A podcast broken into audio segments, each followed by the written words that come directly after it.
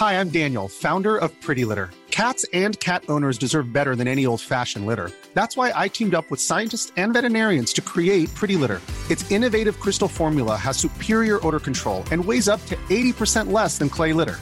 Pretty Litter even monitors health by changing colors to help detect early signs of potential illness. It's the world's smartest kitty litter. Go to prettylitter.com and use code ACAST for 20% off your first order and a free cat toy. Terms and conditions apply. See site for details. Les DNA et l'Alsace vous proposent la lecture en 15 épisodes du livre Et la ville sera vide d'Olivier Clodon par la comédienne Hortense Duvig. Ce roman s'inscrit dans le cadre de l'évacuation de Strasbourg en 1939 et fait écho à nos vides confinés d'aujourd'hui.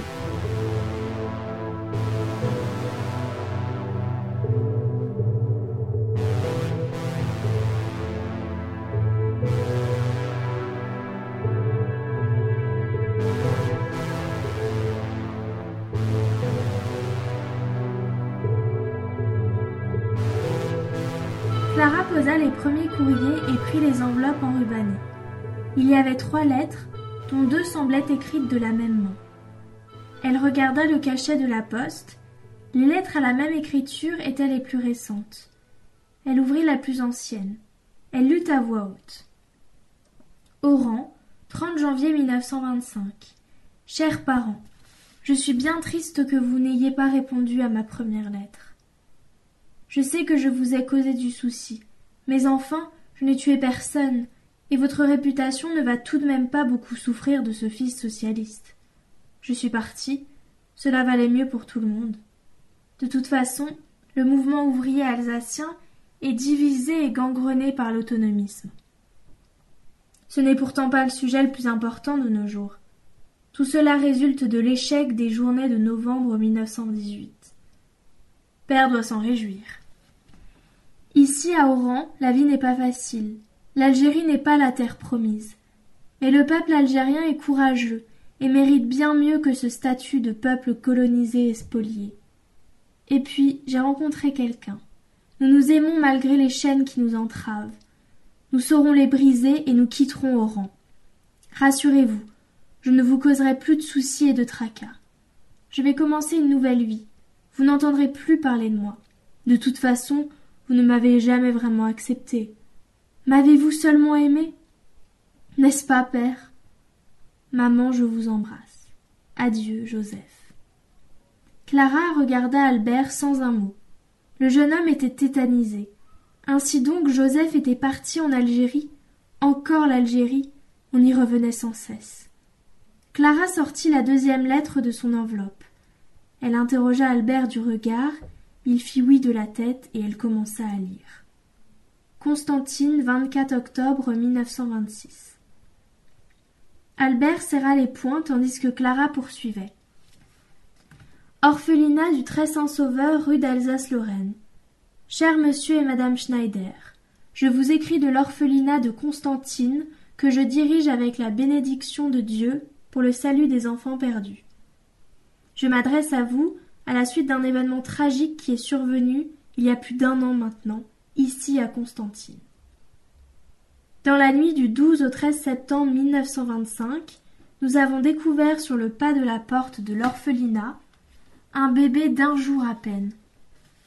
Il était habillé de façon sommaire, mais il était en bonne santé. Nous avons trouvé sur lui un bout de papier sur lequel était griffonné un prénom.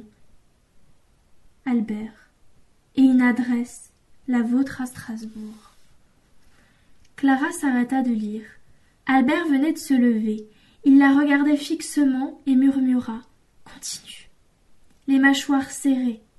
Elle reprit d'une voix émue. Ce sont les sœurs de la divine providence de Strasbourg qui m'ont aidé à mettre un nom sur cette adresse. Selon l'enquête de police, l'enfant est celui d'un couple de jeunes gens venus d'Oran. Lui, Joseph, est originaire de Strasbourg et porte votre nom. Il était accompagné d'une jeune fille de l'Oranais, une indigène. Le commissaire Morisot qui a dirigé l'enquête a établi que les deux jeunes gens étaient en fuite. La jeune fille appelée Adra, la malheureuse, vivait dans une de ces maisons de perdition à Oran. Elle n'avait pas vingt ans. Le jeune homme l'a aidée à s'enfuir et a tué deux hommes qui la retenaient prisonnière, elle et d'autres jeunes filles. Ils ont eu un enfant pendant leur cavale à travers l'Algérie. Lui, avant cela, vivait de petits métiers et avait déjà effectué plusieurs séjours en prison pour activités subversives auprès des indigènes. Mon Dieu, quand je pense à ces jeunes personnes en errance. Que Dieu, dans sa grande miséricorde, accueille leurs âmes. L'enfant est né un jour, peut-être deux, avant cette nuit tragique, probablement à Constantine même. Ensuite, le jeune couple est tombé aux mains de bandits venus d'Oran, la pègre corse, selon le commissaire. La jeune femme a été jetée du haut du pont El Cantara et son corps a été retrouvé au fond des gorges de l'Oued Rumel. Quant au père, le commissaire Morisot pense que c'est lui qui a eu le temps de venir déposer l'enfant au pied de la porte de notre maison avant de se faire rattraper par les bandits qui l'ont assassiné. On l'a retrouvé deux jours plus tard, torturé et poignardé dans les environs de Constantine sur le bord de la route d'Ain. Que Dieu tout-puissant et miséricordieux accorde la paix à leur âme. Nous avons accueilli l'enfant Albert en attendant de savoir où l'adresse de Strasbourg nous mènerait. Il pourrait être votre petit-fils. Nous l'avons fait baptiser ici par le père Durieux en l'église du Sacré-Cœur de Constantine. En respect des usages, nous lui avons donné comme nom de famille celui du saint du jour de sa naissance. C'est donc Albert Perpétue, et cette référence à Sainte Perpétue est un signe et un hommage de notre Seigneur au martyr de la jeune mère. Compte tenu des circonstances, nous ajouterons symboliquement Schneider à Perpétue. Nous lui donnons une éducation chrétienne. Que Dieu Tout-Puissant vous accorde la paix. Sœur Marie-Dominique. Clara baissa la lettre et se tourna vers Albert. Il ne disait rien, le visage fermé, les poings serrés. Clara lui tendit le dernier courrier. Il le prit en main, mais le lui rendit sans le regarder et dit Lis-le, s'il te plaît. Clara s'exécuta. Constantine, le 30 janvier 1927, orphelinat du Très Saint Sauveur, rue d'Alsace-Lorraine. Chère Madame Schneider, nous avons bien reçu le mandat pour le don que vous avez eu, la grâce de transmettre à notre œuvre. Dieu nous en est témoin. Il permettra d'améliorer grandement le quotidien des pensionnaires. Il va de soi que l'intérêt que vous portez au sort des enfants de l'œuvre ici à Constantine a grandement facilité le transfert d'Albert à Strasbourg. Vous nous avez demandé la plus grande discrétion sur l'organisation du voyage, et c'est ainsi que nous avons préparé sa venue. Grâce à plusieurs relations, et en toute discrétion, l'administration municipale de Strasbourg a accepté le transfert à la condition que nous nous occupions de le convoyer. Pour plus de discrétion encore, nous n'avons pas fait apparaître votre nom dans les documents, mais uniquement son initiale S après le patronyme Perpétue. C'est sœur scolastique qui l'accompagnera. Tous deux quitteront Constantine le 11 février pour rejoindre le port de Bonn où ils embarqueront à bord du ville d'Alger qui les mènera à Marseille. Leur arrivée à Strasbourg est prévue le 18 février courant. L'enfant sera alors placé en quarantaine pendant un mois à l'hôpital avant de rejoindre le foyer municipal. Que Dieu vous garde. Nous prions pour Albert, votre petit-fils. Sœur Marie-Dominique. Clara regarda Albert. Il était pétrifié. Des larmes avaient coulé sur ses joues. Elle se leva, s'approcha et le prit dans ses bras comme un petit frère. Il resta immobile. Ils demeurèrent ainsi un long moment. Puis finalement, il posa la tête sur son épaule, hoqueta et poussa un lent, profond soupir. Elle lui caressa doucement la base de la nuque, puis prit un peu de recul pour pouvoir lui faire face et lui parler, les yeux dans les yeux. Elle lui prit les mains. Voilà, tu sais maintenant. Albert la fixa sans rien dire. Elle ajouta. Ils étaient courageux, tes parents. Il prononça mes parents. Et cela lui sembla incongru. Il plus seul. Ils étaient là dans son histoire, tout au début. Son chemin avait désormais un point de départ, une porte d'entrée. Ce n'était plus le grand flou. Il y avait maintenant Joseph et Adra. Ils redescendirent au salon. Clara regarda l'heure au carillon et affirma qu'il était bientôt temps pour elle d'aller travailler. Je ramènerai de la nourriture. Attends-moi ici. Je reviendrai. Je dois te parler de la banque Schneider. Je cherche aussi des choses à son sujet. Je t'expliquerai. Albert acquiesça sans vraiment t'entendre, il était grogné.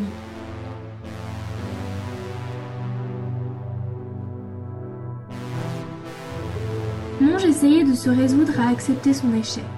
Le truand avait pris la fuite avec le dernier sac, tant pis.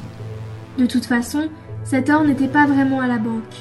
Mais il n'aimait pas l'idée d'avoir été malmené ainsi, impunément, la nuit précédente, ni par les deux équipes, ni même par Ferdinand de Roulet, qu'il avait envoyé dans ce traquenard. Il regarda autour de lui. Il y avait de la lumière dans le bureau de poste qui donnait sur le parvis. Il entra. Deux employés l'accueillirent. Un homme et une femme, tous les deux plutôt âgés et visiblement désœuvrés à cette heure, dans la ville évacuée. Il se préparait à fermer le bureau. Il donna le numéro de la banque de Roulet et l'opératrice l'invita à entrer dans la première cabine où elle lui passa la ligne. De Roulet était à son bureau. Tout en lui parlant, Monge imaginait le vieil homme fumant son cigare, seul à l'étage, comme abandonné dans sa tour d'ivoire. Il lui fit le résumé de la journée et laissa entendre que la poursuite du dernier malfaiteur s'annonçait impossible, que sa mission s'arrêtait là.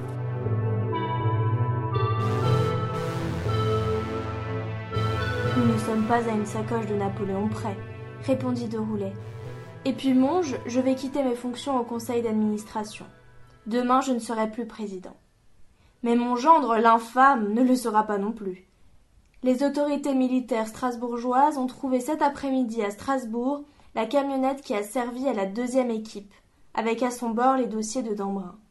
Mon neveu, au ministère de la Guerre, m'en a informé dans l'après-midi. Monge n'était pas repassé au quartier général. Le colonel devait être au courant à l'heure qu'il était, mais il n'avait aucun moyen de le contacter. Je vois, dit-il laconiquement, un peu vexé d'être informé par Deroulet de la situation strasbourgeoise. Deroulet poursuivit. Ils ont aussi trouvé un numéro de téléphone dans les papiers des hommes de la deuxième équipe. De vrais bras cassés. C'est celui de Van Dieter. Van Dieter, répéta Monge. Le secrétaire particulier de mon gendre, termina Deroulet. C'est bien cela. Vous pouvez rentrer, Monge. Les jeux sont faits. Mon gendre a intercepté le télégramme envoyé probablement par quelqu'un qui connaissait l'histoire de la banque. Il a essayé de m'avoir et de récupérer l'or.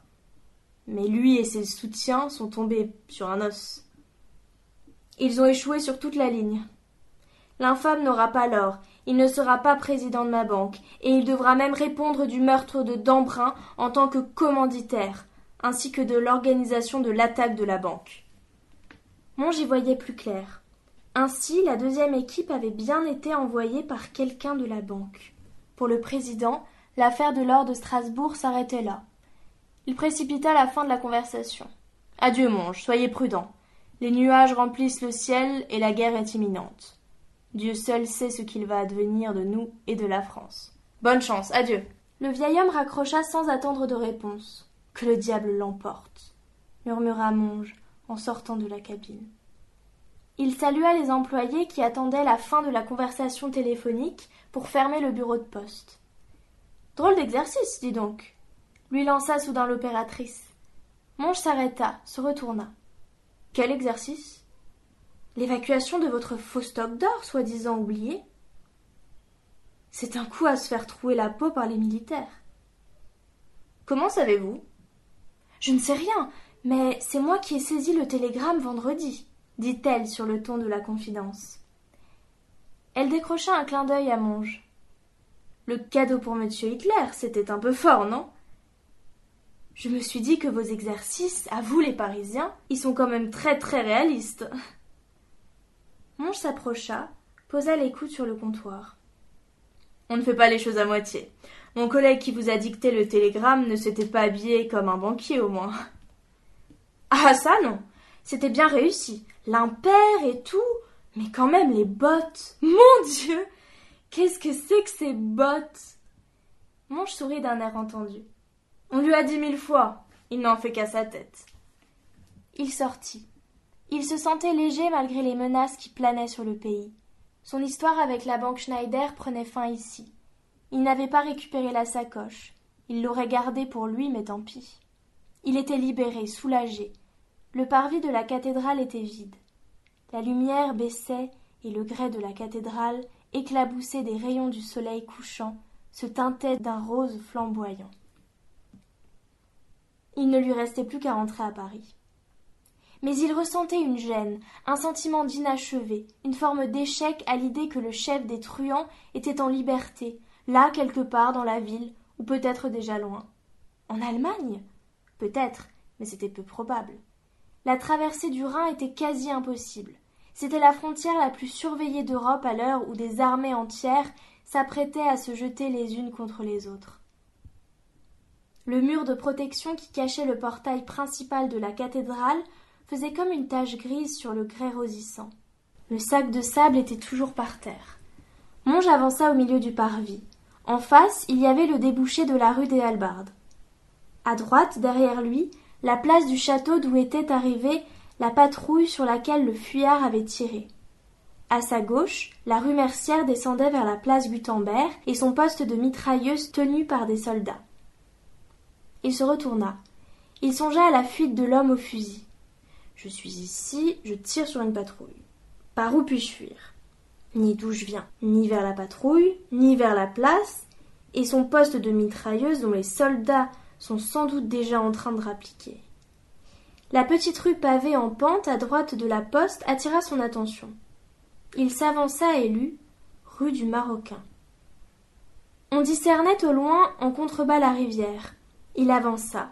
Dans une descente de cave, une tache claire attira son attention. Il descendit les quelques marches et ramassa un papier qui traînait par terre. Il le déplia. C'était un plan de Strasbourg détaché d'un calendrier des PTT. Il repéra immédiatement la rue noircie au crayon et lut à voix basse rue de l'Épine.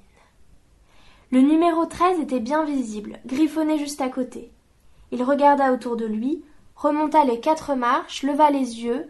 Le ciel n'était qu'un trait mince d'un bleu devenu sombre entre les pignons des maisons. Il revint au plan, le tourna pour s'orienter et se mit en marche. De Venelle en ruelle, Monge se voyait contourner la place Gutenberg. Les rues étaient désertes, elles formaient un dédale silencieux et imprévisible. À chaque coin de rue, il se penchait le long de l'arête du mur pour observer la nouvelle rue. Il s'avançait ainsi en se repérant avec le plan quand il déboucha dans la rue de l'Épine par une rue perpendiculaire. Il s'orienta, localisa le numéro 13. Il s'approchait quand soudain il entendit un claquement bref, un peu en avant sur sa gauche. Il se colla au mur, s'avança. Il vit le jardinet. Une jeune fille venait de refermer une fenêtre et traversait l'espace entre la maison et le mur. Il recula, se cacha dans le renfoncement de la porte cochère du numéro 11. La jeune fille enjamba la grille, regarda à droite et à gauche, avant de s'élancer dans la rue, mais ne le remarqua pas. Elle prit la direction opposée et au bout de la rue disparut en tournant à droite. Monge s'approcha du jardinet. Il regardait les trois façades qui le surplombaient. Il ne vit rien. Sur le côté de la porte, sous le chiffre treize, il lut Famille Schneider. Décidément. La porte était fermée à clé. Il enjamba à son tour la grille et se dirigea vers la fenêtre de la remise. Il imprima une légère pression du plat de la main, et les bâtons s'ouvrirent sans un bruit.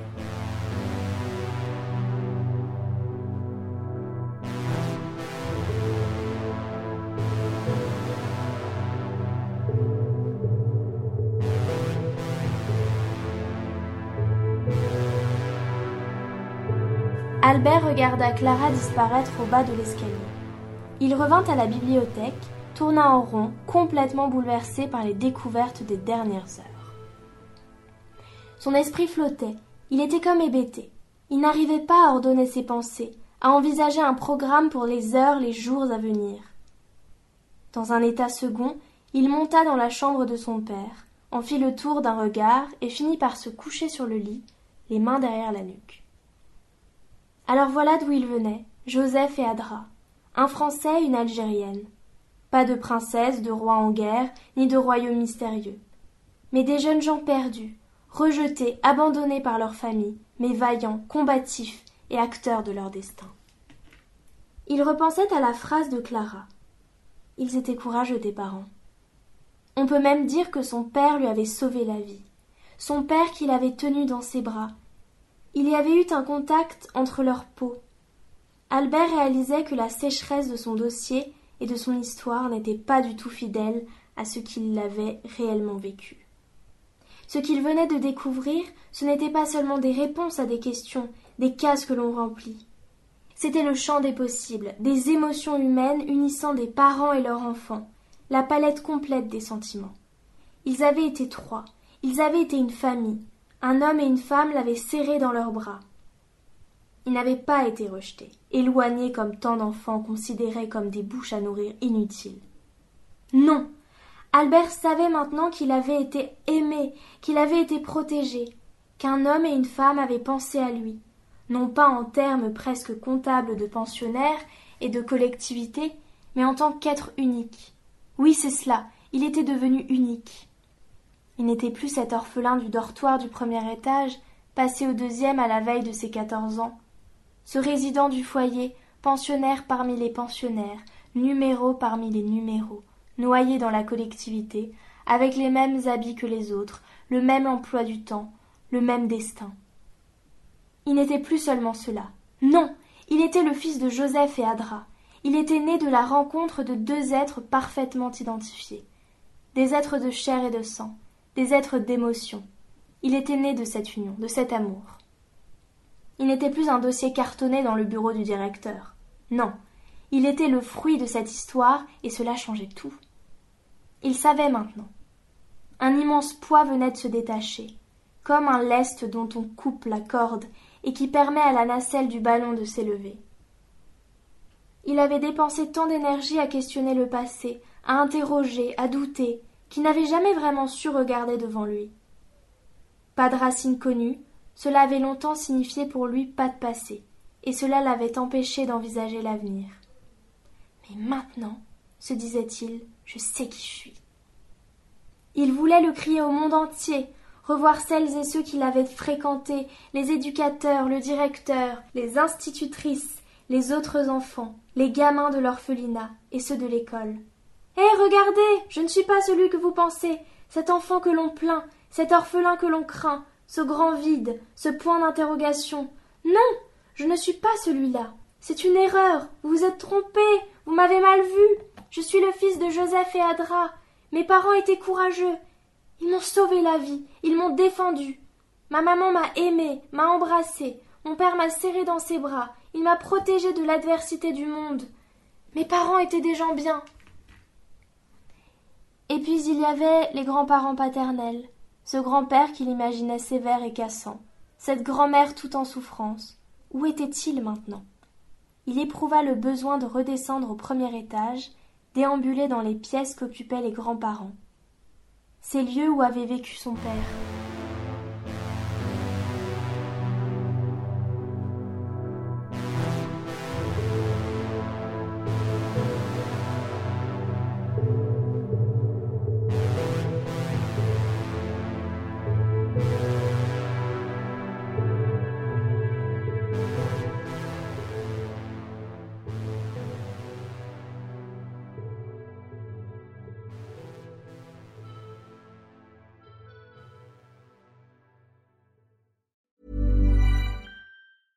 Brought to you by Lexus. Some things do more than their stated functions, because exceptional things inspire you to do exceptional things. To this select list, we add the all new Lexus GX. With its exceptional capability, you'll see possibilities you never knew existed, sending you far outside your comfort zone.